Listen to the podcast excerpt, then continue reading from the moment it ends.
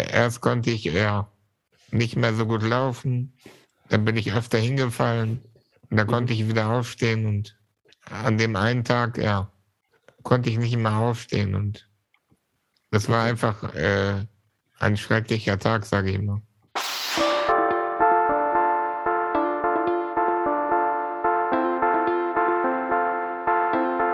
Hallo und herzlich willkommen zu Die Macht der Worte, der Podcast. Authentisch, praktisch, gut. Und jetzt viel Spaß mit der neuen Folge.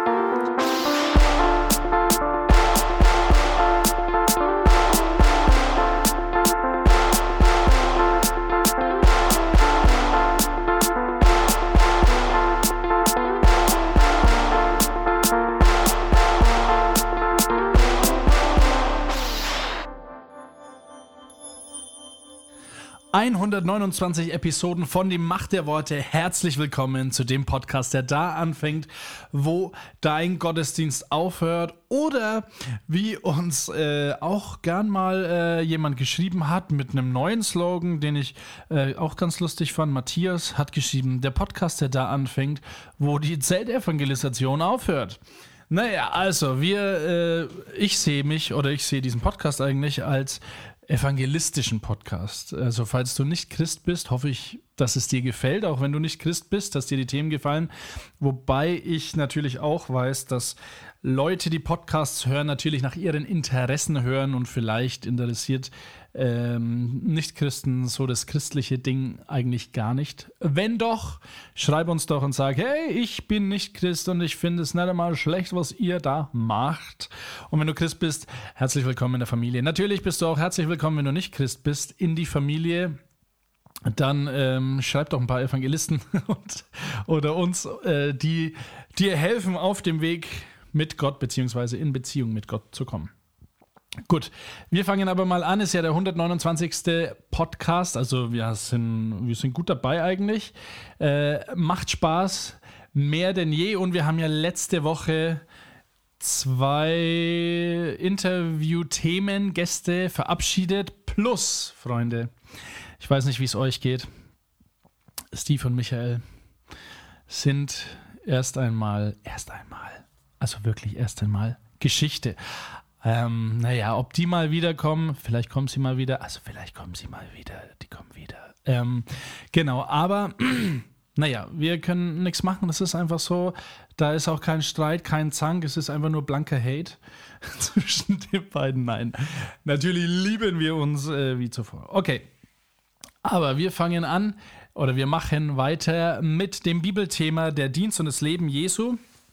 Und wir gehen da peu à peu, wie man sagt, peu à peu, peu à peu, gehen wir da äh, die Bibel entlang, um das Leben beziehungsweise auch die Hinweise Jesu äh, zu verfolgen und nachzuverfolgen. Und wir sind in 1. Moses noch, im allerersten Buch.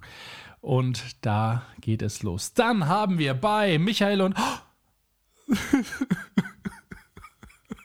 Es ist ja, es ist ja gar nicht mehr Michael und Steve. Oh, wir haben Special Guests äh, aus dem Push-Podcast, der ja hohe, Höhe, hohe, tolle Beliebtheit hat. Und da müssen wir natürlich das strategisch auch machen. Wir brauchen noch mehr Abonnenten und noch mehr Hörer. Und gerade wenn du eingeschaltet hast von einem Gospel-Rap-Podcast, den du vielleicht am Mittwoch gehört hast und dir dachtest, naja, dann hören wir mal rein. Ähm, genau. Da haben wir Johnny Socks und Jermaine Dobbins, die sich um die Klickzahlen unterhalten, beziehungsweise die ähm, Besucherzahlen von Gottesdiensten reden. Lasst euch überraschen, es sind ja auch ein paar lustige Kerle, also nicht so lustig wie Michael und Steve, die gibt es ja gar nicht. Aber äh, ja, äh, Jermaine und äh, Dobbins wollte ich schon sagen. Jermaine und Johnny, äh, die rocken es auch ganz gut. Falls ihr da mehr hören wollt, äh, bitte schreibt ein bisschen. Ich glaube, die haben auch Bock drauf. Die klangen auf jeden Fall so, als äh, wären sie dabei. Gut, dann sind wir bei Revolution, unserem Beziehungsex und alles Kategorie. Da haben wir Ayub. Ayub ist ehemaliger Türke. Ich dachte mir nach Betullah, die ja doch äh, sehr breit aufgestellt ist, unterhalte ich mich noch, und das war schon vorher, mit Betullah. Aschmann mit Ayub, sorry.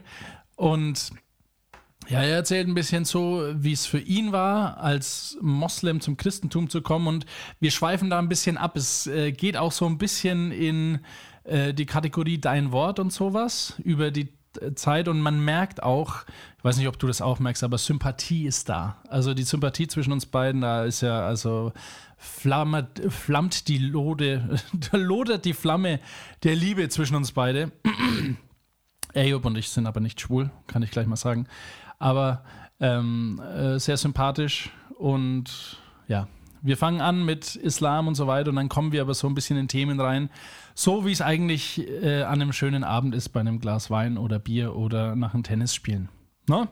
Und dann haben wir No bei uns, Gospel-Rapper noch. Hallo, er ist Gospel-Rapper und ist, ich weiß nicht, welche Krankheit er hat, jetzt äh, aus dem Stegreif, aber er hat es auf jeden Fall gesagt, wie unprofessionell von mir, aber ähm, da ist am Anfang, denkst du dir so, ja, was macht er da? Hat er vergessen zu schneiden? Ist er wieder zu faul, der Kerl?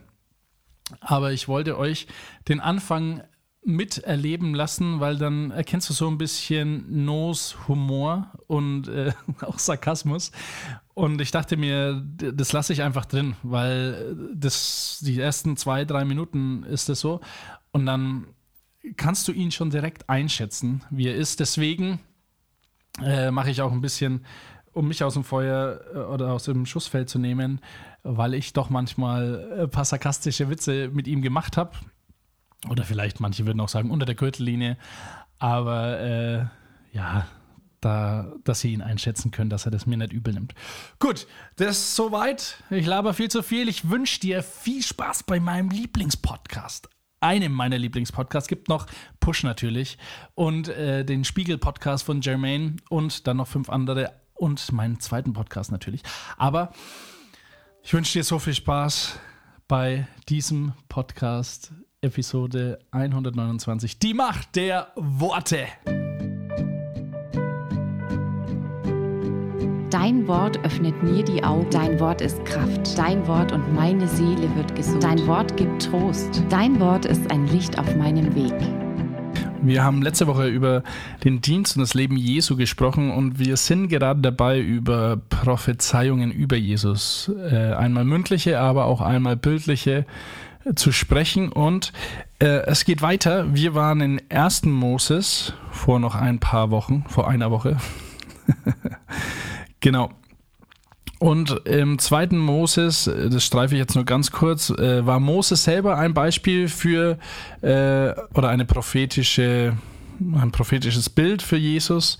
Und äh, wenn man sich das so, da, da, kann man jetzt ganz lange drüber reden und vielleicht mache ich das auch, aber ähm, schon alleine bei der Geburt in 2. Moses 2 wurde Moses vom Tod gerettet als kleines Kind. Er war ja in einem Schilf.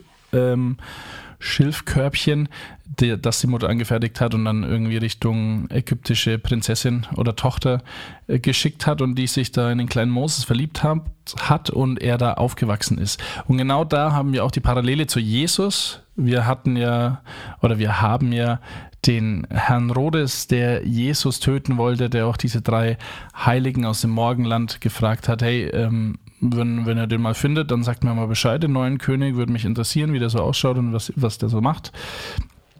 Und ähm, so war es auch eben bei Moses mit dem Pharao, der wollte oder hat alle Kinder töten lassen, so wie zu Jesu Zeiten. Und dann haben wir durch Moses ja eigentlich ein sehr gutes Beispiel zu, zu Jesus. Ähm, wenn ich mich, mir überlege, der Berg Sinai, da war Moses oben und hat diese Tafeln bekommen. Und bevor aber Moses nach oben gegangen ist, hat er zu den Leuten gesagt, ein Mediator nennt man das, äh, hey Bock mitzukommen, ähm, dann treffen wir da oben Gott. Und die Leute haben gesagt, nee, ist mir ein bisschen zu heikel, äh, mach mal du das und wir warten hier unten. Ist besser, wenn, wenn du nur alleine gehst. Und es ist heute immer noch so tatsächlich, dass manchmal, glaube ich, Leute mit Gott nichts zu tun haben, äh, weil, nicht weil sie an ihn glauben, nicht an ihn glauben, sondern an ihn glauben, aber weil sie sich unwürdig fühlen. Und es geht uns Christen, glaube ich, öfter auch mal so, dass wir sagen, okay, äh, ich fühle mich gerade ein bisschen unwürdiger als sonst. Ich gehe mal auf ein Event, da predigt äh, eine und der kann mich da wieder ein bisschen hinführen. Oder vielleicht habe ich einen Kumpel, der sehr heilig und geistig ist, geistlich und ähm, der kann mir da vielleicht ein bisschen helfen, mein Mediator sein. Und so war es damals bei Moses und so ist es aber heute auch bei Jesus. Jesus ist derjenige, der uns mit Gott verbindet, der zu uns sagt, komm mit, komm mit auf den Berg, komm mit ähm, und treff deinen Schöpfer, treff Gott. Klingt so ein bisschen, als stirbt man, aber ähm, und komm in Beziehung mit ihm. Und ich weiß nicht, ob du schon mal drüber nachgedacht hast, wie das gewesen wäre, wenn das Volk Israel gesagt hätte, okay, wir kommen jetzt da, zumindest zehn Leute von uns kommen damit hoch, wir schauen uns das mal an, wie das gewesen wäre. Also es würde mich wirklich interessieren. Ich glaube, Gott war da vielleicht auch, gut, jetzt als Mensch interpretiere ich das hinein, ein bisschen traurig drüber, dass das Volk, das er so liebt und das er auserwählt hat, dass die einfach sagen, nee, komm, wir schicken den, ist besser, wenn der uns was erzählt, was du gesagt hast. Diese Beziehung fehlt und die kann uns heute in unserem Alltag, in unserem christlichen Leben auch noch fehlen, die, äh, die zu Gott führt irgendwie. Heißt, also ganz ehrlich, äh, mal aus dem Nähkästchen geplaudert. Manchmal, wir, wir hatten die Möglichkeit, äh, nach Neubrandenburg zu gehen. Ich wurde da angefragt, ob ich vielleicht Pastor sein will und oder eine Gemeinde übernehmen will und da ja mit Gemeinde bauen will.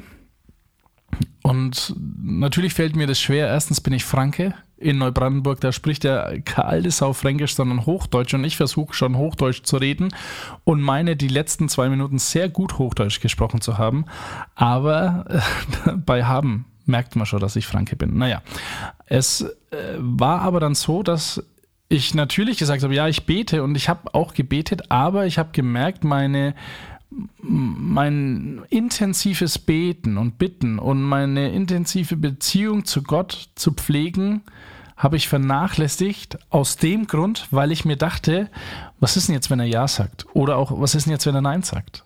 Und ja, vielleicht geht es dir manchmal auch so bei Entscheidungssachen, die du treffen musst. Vielleicht bist du da wie ich so ein bisschen ja, nicht zurückhaltend, aber ein bisschen vorsichtig oder auch ängstlich dem gegenüber, was vielleicht Gott sagen könnte und lässt lieber die Beziehung schleifen, als dass du sagst, okay, ähm, ich frage dich jetzt, ich gehe jetzt auf diesen Berg und ich treffe dich in deinem Heiligtum, in dem, äh, wer du bist und was du bist und auch mit der selbstständigen Meinung, die du hast und die ich dann akzeptieren muss, wenn es eben nicht so ist oder wenn es so ist. Genau, und so jemand war auch Moses, auch dann das gelobte Land. Ähm, ich finde immer noch faszinierend, dass man zehn Leute rausschickt und von diesen zehn Leuten zwei Leute dir erzählen, schaffen wir, kein Problem, der Herr ist mit uns, wir gehen dahin. Und acht Leute sagen, wow, da müssen wir jetzt aber aufpassen.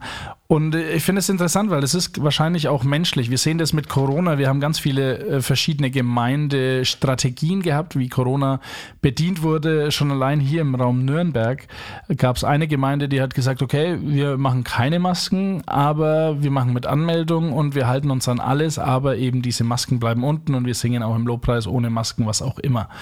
Dann gab es Gemeinden, die gesagt haben, also wir schließen erstmal zu und wir machen gar nichts hier, weil äh, gefährlich.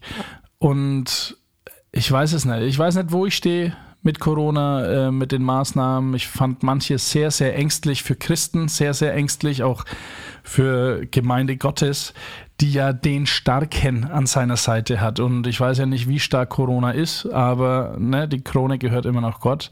Und da, der, der Meinung bin ich auf jeden Fall, dass ich glaube, dass manches mehr in Furcht vor Corona, Furcht vor Menschen, Furcht vor irgendwelchen Verordnungen gemacht wurden, als in Furcht vor Gott.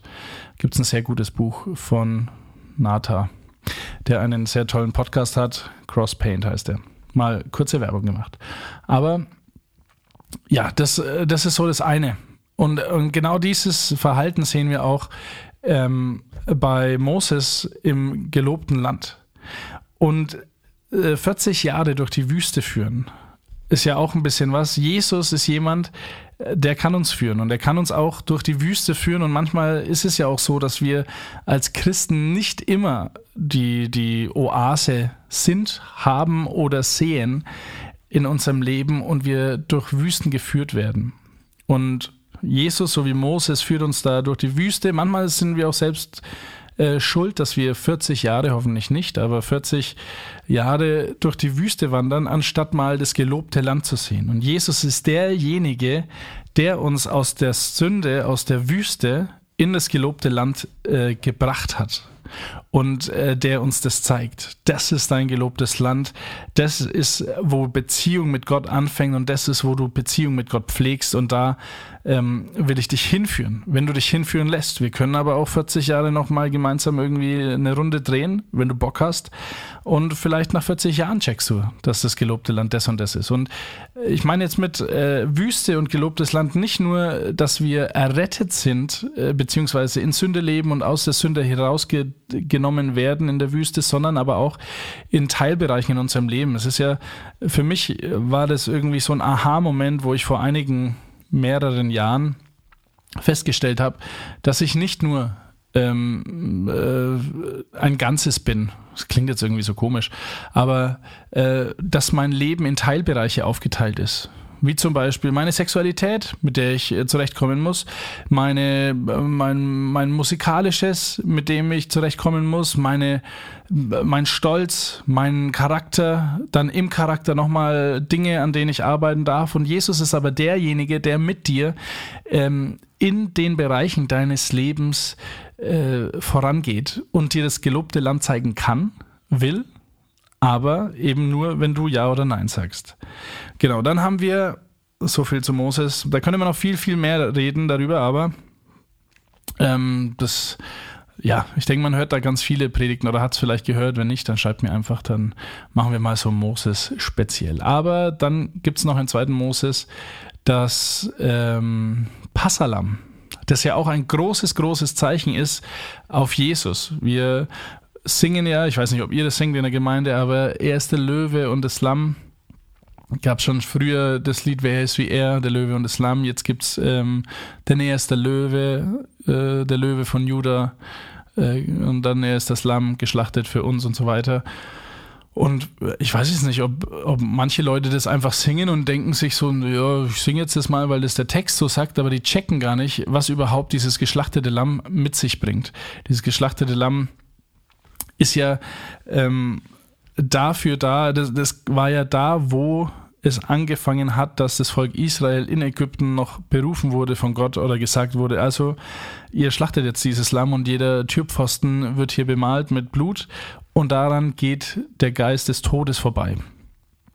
Und ich finde das ein Hammerbild schon das alleine. Äh, man muss auch, ich habe hab irgendwo mal gehört, ich, wenn man so Türpfosten anschaut, ergibt es ein Kreuz. Weiß ich jetzt nicht. Für mich sind immer, ähm, haben immer Türpfosten zwei obere Ecken, zwei untere und irgendwie ergibt sich da bei mir kein Kreuz. Aber vielleicht war es so, vielleicht haben die da halt ein Kreuz hingemalt äh, an der rechten Seite und dann der Querbalken ein bisschen länger, keine Ahnung. Vielleicht war das schon ein Hinweis darauf, aber auch eben diese Engel des Todes, was ja krass ist. Wir dürfen für immer leben. Wir hatten Frank Breido ja bei, bei uns zu Gast und er hat erzählt, er hat da Jesus gesehen und ähm, er hat sich ich, so hat er es nicht gesagt, aber er hat gesagt, sinnbildlich, er hat sich lebendiger gefühlt. Wie er zurück war in seinem Körper, war er so eingeengt, so irgendwie begrenzt, limitiert. Und ich finde, das ist eigentlich schön, und manchmal vergessen wir das auch, dass für uns Christen der Tod ja keine Angst mit sich bringen sollte. Real Life Guys fand ich äh, echt interessant, diese Beerdigung. Habt ihr mir angeschaut, erstmal alle in weiß, fand ich super und auch dass da keine Trauer ist. Natürlich ist, wenn jemand stirbt, äh, ist es traurig und natürlich bist du dem erstmal, äh, hast du den nicht mehr um dich rum. Ich habe irgendwann mal in meinem jugendlichen Leichtsinn vor ein paar Wochen oder äh, Monaten in der Predigt gesagt, also ähm, ich glaube, ich würde nicht äh, traurig sein, wenn einer meiner engeren Familienmitglieder, das heißt Frau, Kinder, äh, sterben würden, weil dann wüsste ich, dass die bei Jesus sind. Und das ist äh, so ein bisschen eine reißerische und angeberische, so ein Spruch, Sprech, äh, wo ich mir danach dachte, man sagt es jetzt ganz leicht und es ist natürlich jetzt auch vielleicht, ja, äh, äh, so ganz easy dahergelabert, aber äh, es kostet schon was, ne, da Freude zu haben. Ich kann da empfehlen, Ted Decker, ich glaube, diese Bücher gibt es aber nur auf Englisch, äh, Märtyrer-Song heißt, heißt diese Serie. Es sind vier Bücher und äh, da beschreibt er Fiktion, wie ein kleines Kind im Krieg erschossen wurde. Die waren in einem weißen Haus und äh, da kamen Soldaten rein. Völliger, äh, eigentlich Friede, keiner hat was getan, da war der Mönch da und so weiter. Und dann haben die das eine Kind, weil es so fröhlich ausgeschaut hat, erschossen. Und das, diese Vorstellung schon allein, auch wenn ich mir denke, wenn meine Kinder, schon allein, wenn die Kleine, die äh, ein bisschen äh, entspannter ist mit Balance und sowas, wenn die öfter mal aufs Gesicht fällt, die hat sich neulich ein Stück Zahn ausgeschlagen, ähm, wo mir mein Herz wehtut. Und ähm, das dann zu begreifen, dass wenn die nicht mehr da sind, dass die trotzdem, dass es denen trotzdem besser geht, als wenn sie da wären. Das schon muss man mal bedenken. Und ich weiß jetzt gar nicht, wo ich gekommen bin, ein Engel des Todes, Passalam, dass Jesus eben dieses, dieses Opfer gebracht hat, damit wir Freude haben können, selbst in unserer Trauer, damit wir sagen können, das, was tot scheint, ist aber lebendig. Und ach, ich finde es so hammer, diesen Gedanken alleine, dass wir sterben, auf dass wir klug werden, diesen Gedanken alleine, dass wenn wir tot sind, dass wir nicht tot sind, und dass diese, dieser kurze Abschnitt unseres Lebens, bei mir jetzt 35 Jahre, bei dir vielleicht, was weiß ich, wie viele Jahre, dass dieser kurze Abschnitt nicht alles ist, was wir haben. Und diese Ewigkeitsperspektive, die, ja, die müssen wir uns immer wieder neu ein, einfordern tatsächlich, dass wir sagen, nee, hier ist noch nicht zu Ende. Und das ist hier nicht das Hauptmerk meines Lebens. Ich muss mir hier kein Haus kaufen. Ich muss mir hier nicht irgendwie noch äh, eine Yacht kaufen oder Millionär werden oder äh, vielleicht heiraten oder was weiß ich, was du denkst, was du in deinem Leben hier auf Erden brauchst. Im Prinzip wird es alles nur weggefressen von Motten und Rost. Und das klingt jetzt so ein bisschen auch kacke, man soll sich hier nichts aufbauen, das habe ich nicht gesagt ich habe gesagt, das sollte nicht das Wichtigste sein. Das Wichtigste sollte sein, dass unsere Perspektive die ist, dass wenn wir eines Tages sterben werden, dass wir die Ewigkeit mit Gott verbringen. Und was ist dann nicht wichtiger, als so viele Leute in unserem Leben davon zu beeinflussen? Und das rede ich jetzt gerade zu mir, weil ich bin, glaube ich, mit der Schlimmste, der äh, ganz, ganz selten über Gott redet und hier einen Podcast macht und meint, der hat's drauf oder sowas. Aber wirklich diese Perspektive zu haben, wenn ich heute gehe, wer, wer profitiert davon, dass ich ihm die Ewigkeitsperspektive weitergebracht habe und nahegebracht habe. Die Macht der Worte. Herzlich willkommen bei Push, dem Podcast für deutschen Gospel Rap mit Johnny Socks und Jermaine Davins. Jermaine! Johnny, alte Socke, was geht? Ja, alles easy peasy. Äh, weißt du, was ich mich gefragt habe? Was? Und zwar war ich letztens mal wieder im Gottesdienst gewesen und da sind dann die Leute durchgegangen vom Ordnerdienst und haben gezählt, wie viele Leute da so in den einzelnen Reihen sitzen. Hey, äh, merkt man das bei euch? Also fällt das auf, dass gezählt wird? Ja, wenn man dann hinterher mitbekommt, wie viele Leute im Gottesdienst waren, fällt es schon auf.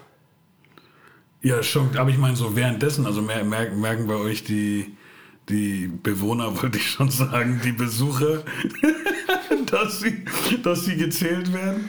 Ja, manche machen es schon recht auffällig. Und ich frage mich halt dann, warum eigentlich? Ja, warum eigentlich? Was klar? Also, ist es nicht gut zu wissen? Sei, seid ihr eine Freikirche? Ja, ne? Ja, klar. Ist es nicht wichtig zu wissen? Wie, viel, wie viele Leute, also aus mehreren Gründen, so es ist ja auch, muss man fairerweise sagen, so ein bisschen Business ist ja dabei. Ja, klar. Na, du willst ja als Restaurant auch wissen, wie viele Gäste du am Tag hast oder so. Ja, gut, aber jetzt mal so, ich bin doch nicht wegen der Statistik da jetzt so, ja, ich hatte jetzt heute so und so viel, da so und so viel, da so und so viel. Wie schlägt sich das in der Kollekte nieder? Dann kannst du da ja so die nächste Rechnung aufmachen, sag ich mal. Ne? Ja, von dem her, ähm, boah, Alter, also ganz im Ernst, ich komme mir da manchmal ein bisschen komisch vor. Also ich weiß, was du meinst. Ich finde das auch immer irgendwie, wenn dir erzählt wird, wie viele Leute am, am Vorsonntag da waren zum Beispiel. Ähm, weil wir haben bei uns in der Church auch so ein Team-Huddle, wo alle, die irgendwie äh, äh dienen sonntags, ähm, nochmal eine Runde haben, bevor der Gottesdienst losgeht und sich ausgetauscht wird. Und da wird oft gesagt, wie viele Leute in der Woche zuvor da waren. Ähm, ich finde es manchmal komisch, das zu hören, weil ich mir denke, ist das so wichtig? Aber andererseits hast du ja, ähm, es gibt ja auch Gemeinden, die haben mehrere Gottesdienste. Und da ja. musst du ja wissen, was, äh, ne, wie viel kommen, um zu wissen, macht das Sinn zu splitten, verschiedene Uhrzeiten anzubieten und so weiter. Ja, gut, aber da kann man ja auch Pi mal Daumen, sag ich mal, ne, wenn du siehst, okay, der Gottesdienst platzt jedes Mal aus allen Nähten. Ähm, da kannst du sagen, okay, man kann sich überlegen, einen zweiten Gottesdienst anzubieten. Ich finde es halt generell komisch, wenn da eine Kirche, sag ich mal, anfängt, so wie ein Wirtschaftsunternehmen zu denken. Wenn ich jetzt beispielsweise schön auf Schalke ins Stadion gehe und dann sagen die irgendwie so in der 60., 70. Minute, Vielen Dank an 60.584 Zuschauer für euren Besuch. Das Stadion ist heute mal wieder ausverkauft. Ja, danke fürs Gespräch. Juckt mich halt jetzt auch nicht wirklich. Okay. Wäre es gut, wenn, wenn der Pastor so ähnlich wäre und am Ende von ihm oder so, so kurz bevor der Schlusslobpreis kommt oder so, so sagt so, danke, dass hier heute zum Beispiel 85 Leute da waren. Ja, wenn dann Bierchen und Bratwurst auf mich warten, hätte ich nichts dagegen.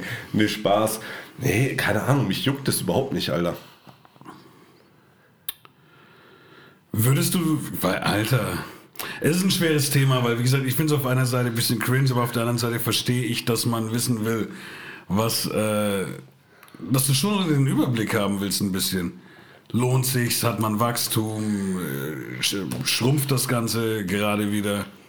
Ja, aber dann halt so offensichtlich dahin zu gehen, keine Ahnung, ich fühle mich da als Gottesdienstbesucher nicht wohl, weißt du? Du weißt ja nicht, werden nur die Gottesdienstbesucher gezählt oder zählen die dann auch noch, wie viele Leute beim Lobpreis sitzen bleiben? Ja, aber dann bist du, glaube ich, in der falschen Church. Ja, Obwohl, äh, wäre vielleicht auch eine berechtigte Statistik. Ja, wäre vielleicht eine berechtigte Statistik. Auf der anderen Seite weißt du ja nicht, ob die, wie gesagt, halt nur die Gottesdienstbesucher zählen oder halt eben auch das. Aber auf der anderen Seite macht halt einen ein Verdacht nicht zum Verbrecher. Das muss man halt fairerweise auch so festhalten. Aber vielleicht wollen sie ja gar nicht Statistik machen, um dich zum Verbrecher zu machen, sondern einfach nur wissen, sind wir eher eine Sitzgemeinde oder eine Stehgemeinde? ja, ja. Also ich finde, ähm, über dieses Thema kann man noch und nöcher diskutieren. Für uns ist die Zeit auch vorbei. Ist zu viel für fünf Minuten. Ja, definitiv. Damit dürft ihr euch jetzt rumärgern. Liebste Grüße. Peace. Die Macht der Worte. Revolution. Weil Liebe dir das Herz verdreht. Gut, bei mir heute zu Gast ist Ayub. Hi Ayub.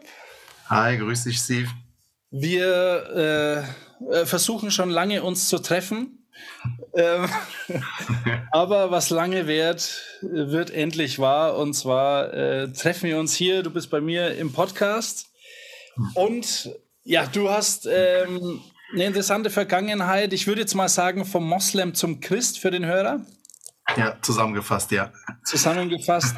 Aber wir wollen natürlich alles wissen. Ich habe dir schon im Vorgespräch so ein bisschen erzählt. Wir kitzeln alles raus, was geht. Vielleicht wirst du Sachen über dich erfahren, die du vorher nicht wusstest. ich bin gespannt. Ich bin gespannt. Freue mich auf jeden Fall hier zu sein. Danke für die Einladung. Das sehr, sehr gerne. ähm, dann fangen wir doch gleich mal an. Und zwar, ähm, wie bist du denn aufgewachsen? Äh, was für ein Baujahr bist du und äh, in welche Familie bist du hineingeboren? Ja, ich äh, bin Baujahr 1985, also ähm, noch gar nicht, gar nicht so alt, 36 Jahre alt noch. werde 37 und bin in, in Bonn geboren und aufgewachsen. Mhm. In, äh, in einer marokkanisch, äh, marokkanischen Familie. Meine Eltern waren Mi- Migranten oder sind Migranten und äh, dementsprechend auch mein Hintergrund. Mhm. Ja, also äh, bin da in, in Bonn, wie gesagt, geboren, aufgewachsen, war immer in, in, in Godesberg in Bonn, bis ich äh, dann letztendlich ja, 18, 19 war, nach dem Abitur dann weg und, und war dann ja ein bisschen unterwegs. Also das waren so meine Verhältnisse. Wir waren ja immer, war immer busy früher. Wir sind vier, fünf Kinder und äh, davon zwei, also ich hatte, ich habe einen Bruder und drei Schwestern. Okay. Und ja, das äh, war immer busy. war immer busy. Äh, früher sogar noch in so einer recht kleinen Wohnung, bis wir uns dann ein bisschen vergrößert haben und dann die Wohnung drüber bekommen haben und dann Wohn- Wohnung äh, drunter bekommen haben. Also es war so ein, so ein Zweifamilienhaus, würde ich sagen. So ein Reihenhaus. Also war, war immer eng und war immer, immer was los. Und, äh, ich habe ja bei der Einleitung schon gesagt, äh, dass du äh, muslimisch aufgewachsen bist. genau, genau. Ähm, wie, wie war denn das als Kind für dich? Also wie sind denn deine Eltern, sind die streng oder waren die streng muslimisch oder war das so ein bisschen locker? Nee, äh, locker war es nicht. Also es ist so, dass mein, mein Vater schon ja, so sehr überzeugter Moslem ist, äh, auch in der Moschee, in dem, in dem Verband dann auch der mit dem Vorstand war und, äh, und er ist kein Imam, aber war damit in, in dem Vorstand, hat dann immer die, die Anträge von äh, all, all den Mitgliedern geklärt, also deutsche Behörden schreiben, weil er das ziemlich gut konnte. Ähm, also wir sind immer so, es ist jetzt nicht so, so streng gewesen. Ähm, mein Vater hat immer sehr viel Wert drauf gelegt, dass wir auch die europäischen Werte, also äh, Schule war sehr wichtig für ihn. Ähm, aber es war auch so, dass wir äh, jeden Samstag in der Moscheeschule waren, in der Koranschule. Mhm. Ähm, das heißt, da waren wir, ähm, ja, so, so vier Stunden, glaube ich, waren es dann immer. Kannst du dir vorstellen, ne? Also samstags äh, so ein kleiner Panz, der dann äh, gerne Fußball spielt und alles andere macht und dann in der Koranschule, die dann noch recht konservativ war. Also wie soll es auch anders sein, aber wir, das war richtig konservativ. Äh, und da haben wir uns auch, äh, habe ich mir immer regelmäßig meine meine Schläge abgeholt, wenn ich dann äh, Suchen nicht auswendig gelernt habe. Also, Von deinem Vater oder von Iman? Vom vom genau vom Imam von dem äh, Lehrer damals äh, der hat dann äh, gesagt wir sollten unsere Hände so zusammenbündeln und so dass man so Finger und dann mit dem Lineal drauf Mhm. ähm, das war das war schon äh, das war schon Schule ich muss sagen mein Vater war auch nicht gerade zimperlich was äh, Schläge anging ne? also da, da habe ich gut kassiert früher muss, muss man sagen also ähm, mein Vater, um es zusammenzufassen, ist sehr, sehr gläubig, hat da sehr viel Wert drauf gelegt, dass wir auch auf diesen Weg äh, kommen. Ähm, hat bei äh, mal zumindest zwei von fünf nicht geklappt. Also, ja, das muss man so zusammenzufassen. Aber ja, mein Also Vater. zwei Söhne oder auch äh, eine Schwester? Nee, meine Schwester. Meine Schwester ist so, so ein bisschen ähm, schwebend, was glaubenmäßig angeht. Also sie ist, ähm, sie legt sich da nicht fest. Sie hat ähm, Germanistik und Islamwissenschaft auch studiert Mhm. und äh, ist, will, ist im Grunde mit dem Islam nicht konform. Also sie hält da nicht so viel von. Äh, ich hoffe, ich sage nichts Falsches, wenn du das hörst, Lubna. Also, Liebe Grüße. aber, aber sie ist so bekennende Skeptikerin, was das angeht. Also wir, wir haben, äh, wir zwei haben noch einen sehr, sehr guten Draht zueinander. Also meine, meine Schwester Lubna und ich. Mhm. Ähm, und äh, ja, die, die anderen dreien, da habe ich wenig mit zu tun, muss ich sagen. Äh, es ist schon sehr, sehr, sehr, sehr deep jetzt, aber die, äh, die, mit denen habe ich sehr, sehr wenig zu tun. Ich glaube, ich war jetzt kürzlich auf der Hochzeit von meinem Bruder. Ähm, der, wir sind, wir sind so in dem Umgang, in, also in der, in dem Alltag sind wir ähm, gar nicht so traditionell äh, geprägt, obwohl meine Eltern viel Wert drauf gelegt haben. Mhm. Ähm, aber im, im Glaubensseitig war es sehr islamisch. Also sehr islamisch, ohne Wenn und Aber. Für, für jetzt einen Laien wie mich äh, heißt es dann auch, dass die äh, Frau mit Kopftuch äh, rumlaufen sollten? Oder- Ja, genau. Also das, das war ja, das ist, das ist ja wieder dieses Zwiegespaltene. Meine Mutter äh, hatte Kopftuch und sollte das auch. Das heißt, äh, zu Hause ist sie dann ohne, das heißt, äh, wenn keine Gäste da waren. Äh, meine Geschwister, äh, denen war es freigestellt. Denke ich mal. Also so aus meinem, aus meiner Sicht war das immer so, dass es denen freigestellt wird. Deswegen hatten sie auch nie eine. Aber es war auch so, dass wir, ähm, dass meine Geschwister niemals einen Freund mit nach Hause nehmen durften. Das war, das war tabu. Meine Schwester, äh, meine älteste Schwester war, bis sie 20 oder sogar älter war, hat sie sich mit ihrem Freund ähm, immer um die Ecke getroffen, wenn er sich, wenn er sie abgeholt hat. Ne? Also da muss halt immer ein bisschen weiter weggeparkt und dann ist sie um die Ecke gehuscht und ist dann weg. Also das war war schon anders. Also Kopftuch, äh, meine Mutter ja. Ähm, ansonsten fünfmal am Tag beten. Ähm, den Ramadan mussten wir dann auch alle machen, die, auch als wir jung, jünger waren.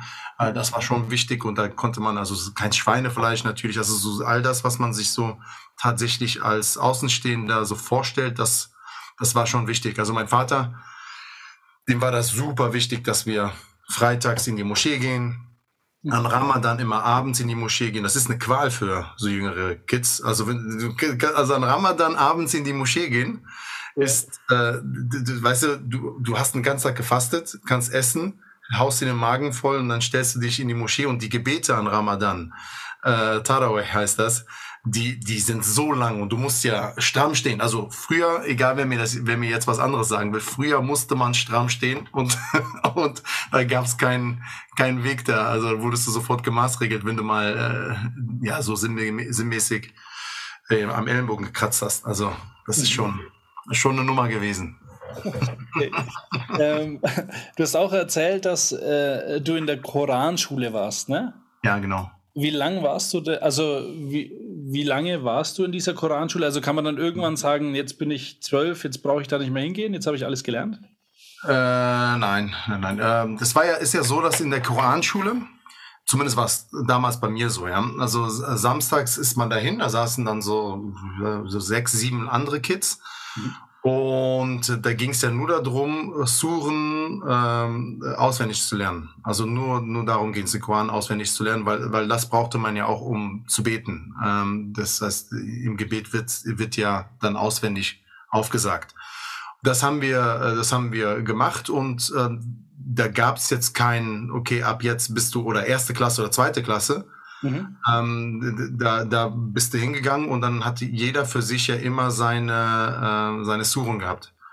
Und äh, deswegen ist es, ja, das haben wir immer auswendig gelernt. Es gab kein, irgendwie kein Ende in Sicht. Es war so, dass, dass mein, mein Kumpel, mein bester Kumpel, mhm. immer noch mein bester Kumpel der, von klein auf, der Murat, der äh, ist zwar äh, auch äh, Sohn marokkanischer Eltern und ihm wurde es freigestellt. Er musste nicht dahin. Ähm, also es war jetzt nicht so, dass jeder dahin musste, aber wie ich musste dahin und musste da schön auswendig lernen und äh, war dann, ich müsste, gar, ich müsste lang überlegen.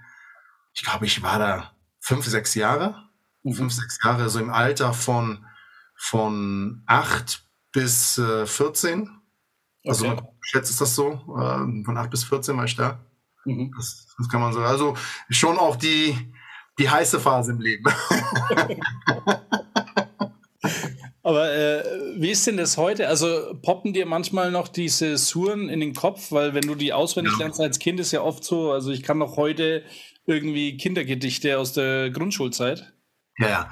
Also, äh, also die Fatiha, also das ist das die Sure, die ähm, die du brauchst, und damit startest du jedes Gebet immer. Ähm, die kann ich noch auswendig. Das ist, äh, das ist voll drin. Äh, so ein Gebetsaufruf kann ich auch immer noch und ähm, und so einige kann ich immer noch, äh, die, die kurzen und die einfachen, die ich mir merken konnte. Du musst dazu wissen, das ist ja alles so arabisch, was, womit ich nichts anfangen konnte. Ich bin äh, in, Marokkani, in einer marokkanischen Familie groß geworden. Das, das Marokkanisch-Arabisch unterscheidet sich von dem, ähm, ich weiß gar nicht, ob es Hocharabisch ist, aber auf jeden Fall von dem Arabisch in der, im Koran.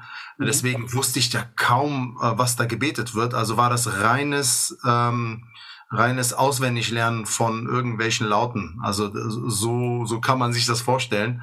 Okay. Und je kürzer, je kürzer es war, desto besser. Also, aber gab es halt nicht so viele, ne? Ähm, da gab es ja richtige Cracks bei uns, ne? Also die konnten da im jungen Alter schon so vieles auswendig. Aber ja, äh, war schon sehr, sehr viel. Äh, ich, ich, ich, kann, ich kann noch einiges, muss ich sagen, ja. Also okay. darf ich sagen, ja. Das kann man ja schon so sagen. Ähm, Und äh, du hast auch gesagt, dass äh, du in der Koranschule warst, in der heißen Phase, also quasi, wenn man so Teenager wird, wenn alles interessant wird und Eltern irgendwie langweilig. Aber ähm, warst du je überzeugter Muslim?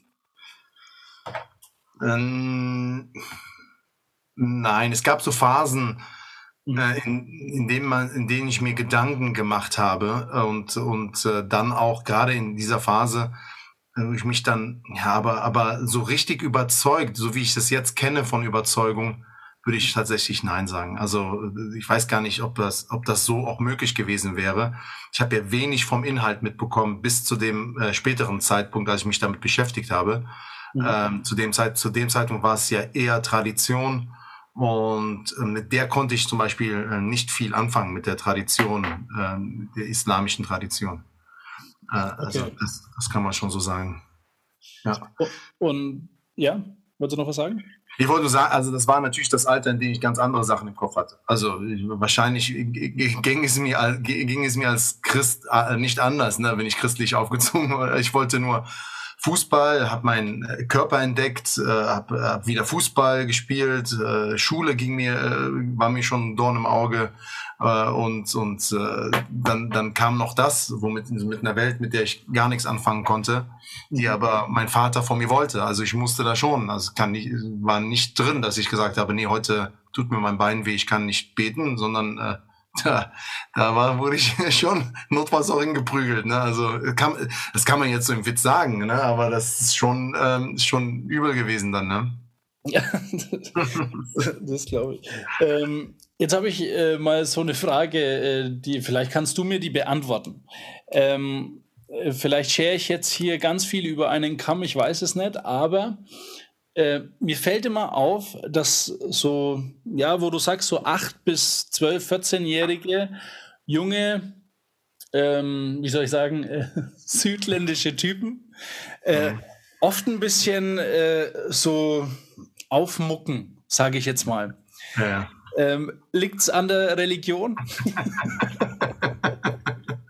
Äh, äh, das liegt tatsächlich an der Tradition, würde ich sagen. Also, also wenn, wenn wir es ganz knallhart nehmen in der Religion, ist das ja so, dass äh, der Koran dir sagt, du sollst auf jeden Fall Respekt haben, es Recht vor Älteren. Also da, und da, da machen die keinen Unterschied. Ähm, also äh, aber äh, du hast schon recht, also da gibt es gewisse äh, Kulturkreise, die, die ein bisschen auffälliger sind. Und dazu gehören definitiv auch Marokkaner. Und ich will, ich will ja auch gar, wie gesagt, ich bin ja auch einer.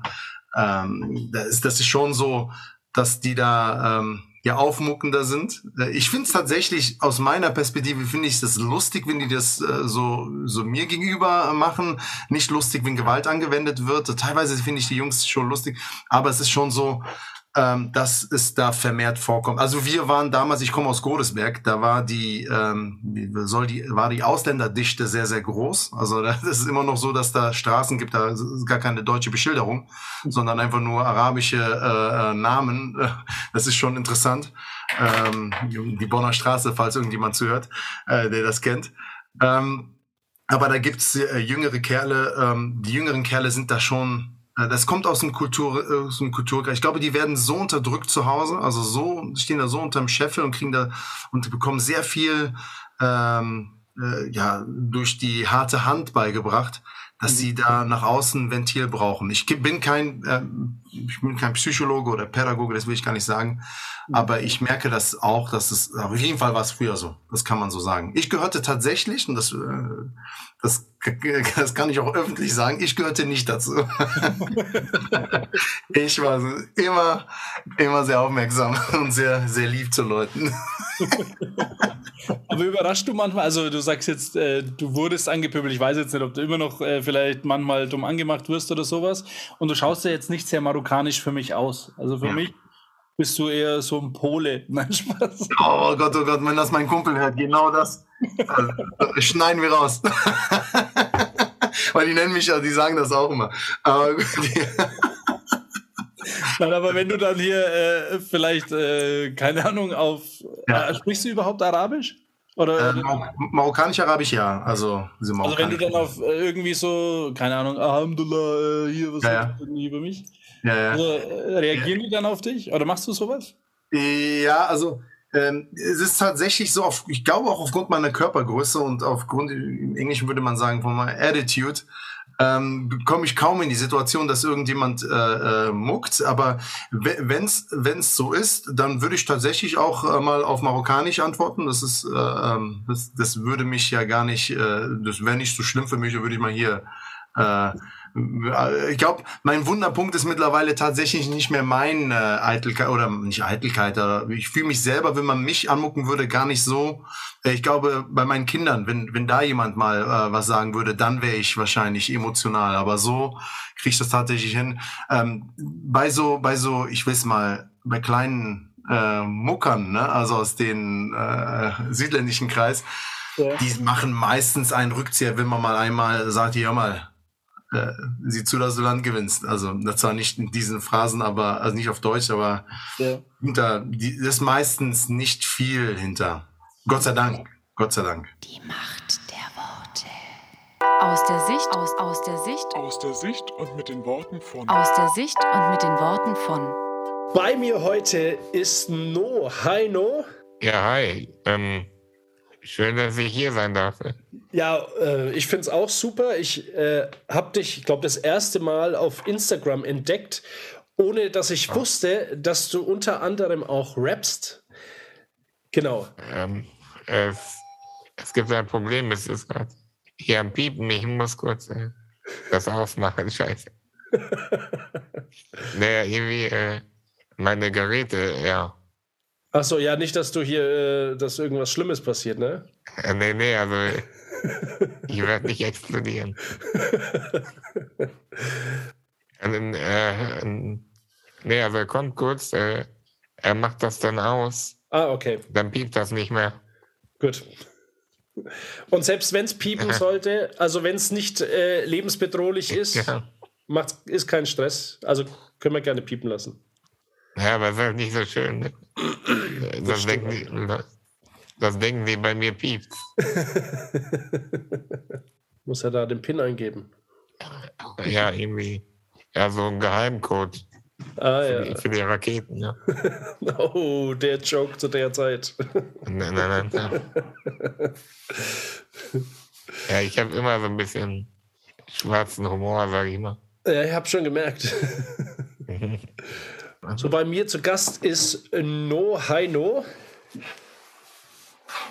Äh, ja. Können wir das mal machen? Natürlich. okay, bist du bereit? Ja, jetzt bin ich bereit. Ja. Na, super. Bei mir zu Gast bei Die Macht der Worte ist No Hi No. Ja, hi. Schön, ähm, dass ich hier sein darf. Ja, gerne. Also ich habe mich echt gefreut, dass du zugesagt hast. Ich habe dich auf Instagram irgendwann mal entdeckt. Du hast irgendwas gepostet von, von Jesus, also irgend, irgendwas Biblisches. Und ich dachte mir, äh, es ist ein interessanter Gast oder du bist ein interessanter Gast, eigentlich mit dir zu sprechen. Ähm, bevor wir anfangen, du machst, äh, neb oh, ja, du machst nebenbei Gospel Rap. Ja, das ist richtig. Und äh, hast jetzt ähm, erst ein Lied veröffentlicht. Ah, es war ein Liebeslied, weiß ich, oder so ein Schlussmachlied. Wie hieß es nochmal? Sorry. Äh, das hieß Aus und Vorbei.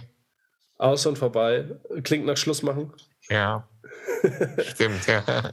Genau, äh, was ich äh, dem Hörer noch kurz beschreiben muss, oder vielleicht willst du das, na, ich beschreibe es ganz kurz. Wir machen das über Zoom und ähm, du liegst in einem Bett und äh, das, was ich sehe, äh, du hast, glaube ich, einen Schlauch im Hals.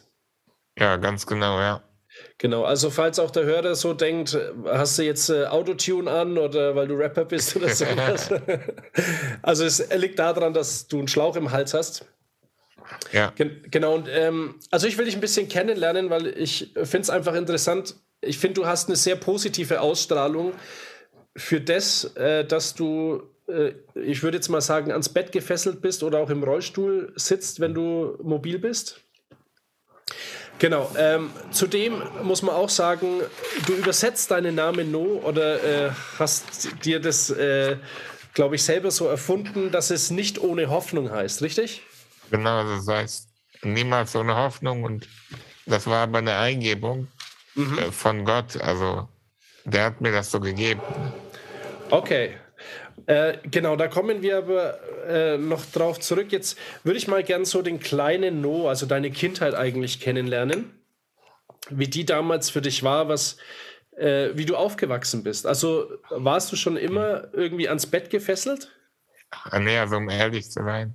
äh, Ganz am Anfang äh, konnte ich ganz normal laufen, Mhm. spielen, Fußball, ja, schwimmen gehen und einfach mit den anderen Kindern eine unbeschwerte Kindheit zu erleben, zumindest äh, ja, die ersten Jahre und dann wurde es halt immer schlimmer. Ne? Und seit meinem siebten Lebensjahr sitze ich ja schon im Rollstuhl.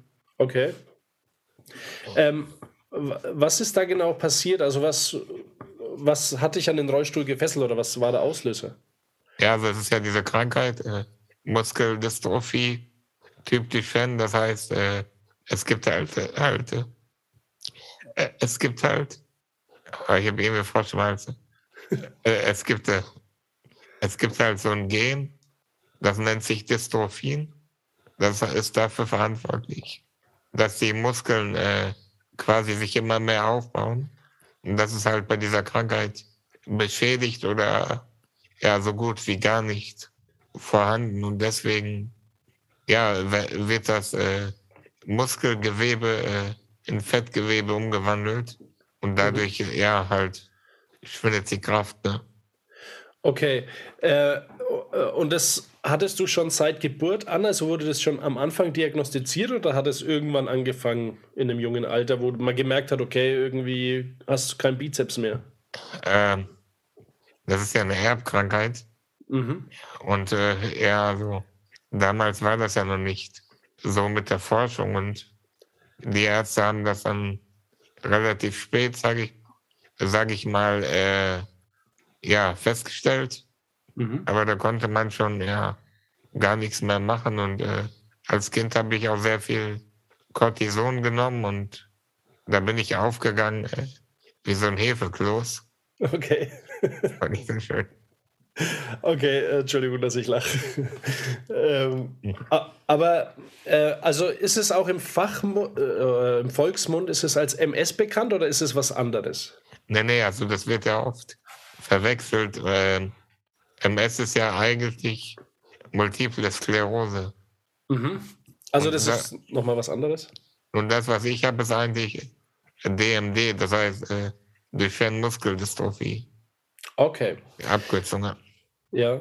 Ähm, und wie war das ja äh, denn? Also, wenn ich dich so anschaue, ähm, du bist ja ein dunkler Typ. Und ich, das klingt so nazihaft, aber irgendwie muss ich ja drauf zurück. Also bist du in Deutschland geboren? Oh Mann, ey, das klingt so nazi. Ja, alles gut.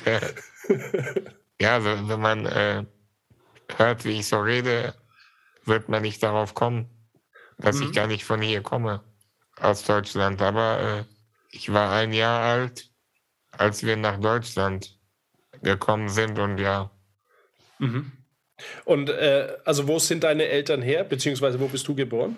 also gebürtig ähm, komme ich aus Syrien Mhm. und damals, ja, sind wir mehr oder weniger auch hier hingekommen, ja, meine Eltern, sage ich mal, äh, für uns so, weil wegen der Krankheit und alles, weil ich denke nicht, dass es da die Infrastruktur geben würde für Menschen wie mich, sage ich mal. Mhm. Okay, und okay, und dann sind die nach Deutschland quasi, um dir eine bessere Möglichkeit zu geben, da das zu bekämpfen. Ja, also um mir und meinen anderen Brüdern auch, weil ich bin ja nicht der Einzige, der die Krankheit hat in der Familie.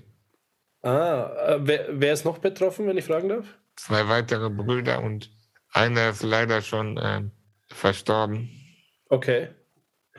Okay. Ähm, und das, du hast gesagt, das war eine Erbkrankheit.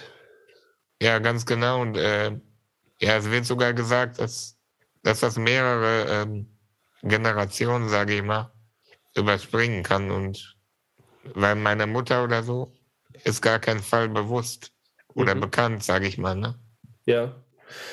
Okay, ähm, was hat denn das mit dem kleinen No gemacht, wie, wie du das mitbekommen hast? Also mit einem Jahr war es wahrscheinlich dir nicht so bewusst, aber äh, wie nimmt man das so auf, wenn man merkt, so man hat so eine, sorry, wenn ich sage, scheiß Krankheit? Ja, so um ehrlich zu sein, äh, wenn man ein Kind ist, dann lebt man ja irgendwie von Tag zu Tag und äh, man denkt jetzt nicht, oh, was, was ist das oder so, ne? Äh, aber das Gute ist ja auch, es hört sich jetzt, ja, äh, ein bisschen makaber an, aber das Gute ist, dass ich damit aufgewachsen bin und nicht von jetzt auf gleich quasi aus dem Leben gerissen wurde, ne? Ja. Ähm, und, und du hast dann äh, ja diese Krankheit, was hast du gesagt, mit sieben warst du dann das erste Mal im Roll oder hat der Rollstuhl begonnen sozusagen? Ganz genau, also das, das hat sich schon angekündigt. Erst konnte ich ja nicht mehr so gut laufen, dann bin ich öfter hingefallen und da konnte ich wieder aufstehen und an dem einen Tag, ja, konnte ich nicht mehr aufstehen und das war einfach äh, ein schrecklicher Tag, sage ich immer.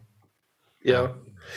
Äh, war, seid ihr gläubig? Also ist deine Familie gläubig oder hast du Gott hier gefunden in Deutschland? Ähm, ja, also wir sind gläubig, also wir, wir sind ja orthodox, ne? Mhm. Aber man kennt das ja so, ne?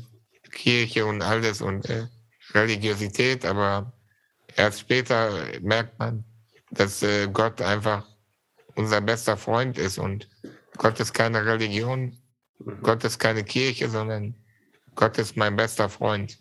Ja, aber dazu.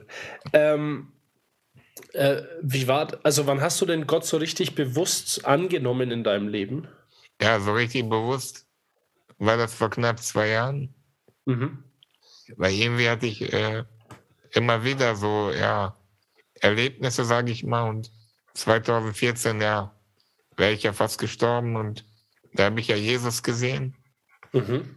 Und trotzdem hat es äh, weitere sechs Jahre gedauert, bis ich mich wirklich für ihn entschieden habe.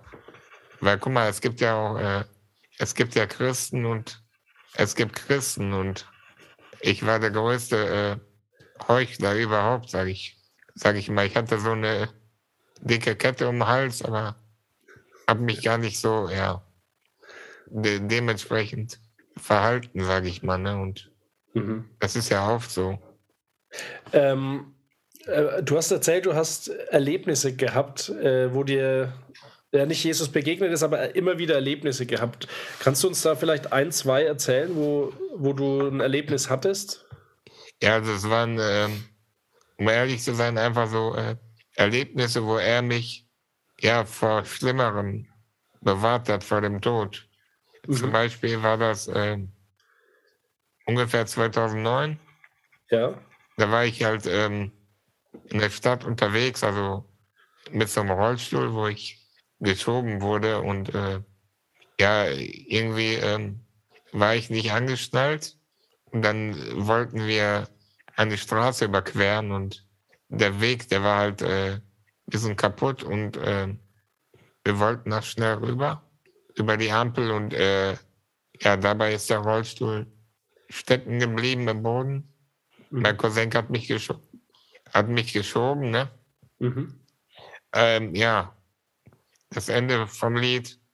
Er hatte den Rollstuhl in der Hand und ich habe äh, ein Vorwärtssalto gemacht und bin halt auf der Straße so, ja, äh, im Sitzen quasi mhm. stecken geblieben und habe mir halt beide Beine ja gebrochen. Das, äh, das rechte war komplett verdreht und alles. Und da, da war ich kurze Zeit aus meinem Körper raus. Okay. Und, und dann bin ich aber irgendwie wieder zurück in meinen mhm. Körper gekommen, so als, als wenn es noch gar nicht äh, der Zeitpunkt wäre, ne? Ja. Und das war halt ein sehr krasses Erlebnis. Und dann halt, wie gesagt, äh, habe ich auch mein Zeugnis bei Instagram und YouTube gepostet, wo ich äh, ja davon rede, wie ich Jesus gesehen habe. Ne? Mhm. Okay. Ähm, wir sind tatsächlich mit dieser Woche schon am Ende. Ähm, genau. Wer mehr von dir erfahren will, der kann auf Instagram gehen unter. Niemals ohne Hoffnung. Genau, niemals ohne Hoffnung. Und auch auf, ähm, auf Spotify und auch auf YouTube sieht man dich. Äh, du hast auch ähm, bei, einem, bei einem Film mitgewirkt. Ähm, oder so einen kleinen Film, Kurzfilm. Genau, und da findet man dich auch ohne, äh, bei Niemals ohne Hoffnung. Ja, also, da gibt man einfach, lebe den Moment ein Mhm. und dann müsste das schon kommen, ja. Die Macht. Vielen Dank fürs Zuhören. Folge uns auf Instagram, Spotify, YouTube und Facebook. Wenn dir diese Folge gefallen hat, abonniere unseren Kanal und wir freuen uns über 5 Sterne bei iTunes. Wenn du Fragen, Anregungen oder Verbesserungsvorschläge hast, kontaktiere uns unter die Macht der Worte at mail.de. Wir hören uns nächste Woche wieder.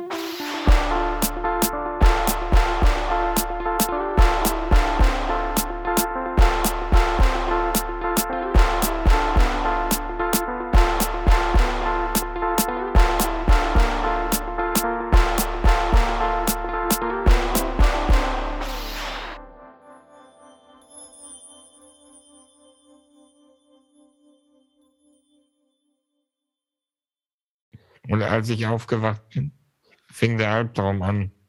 Ich habe echt gedacht, boah, ich kriege keine Luft, ähm, ich ersticke.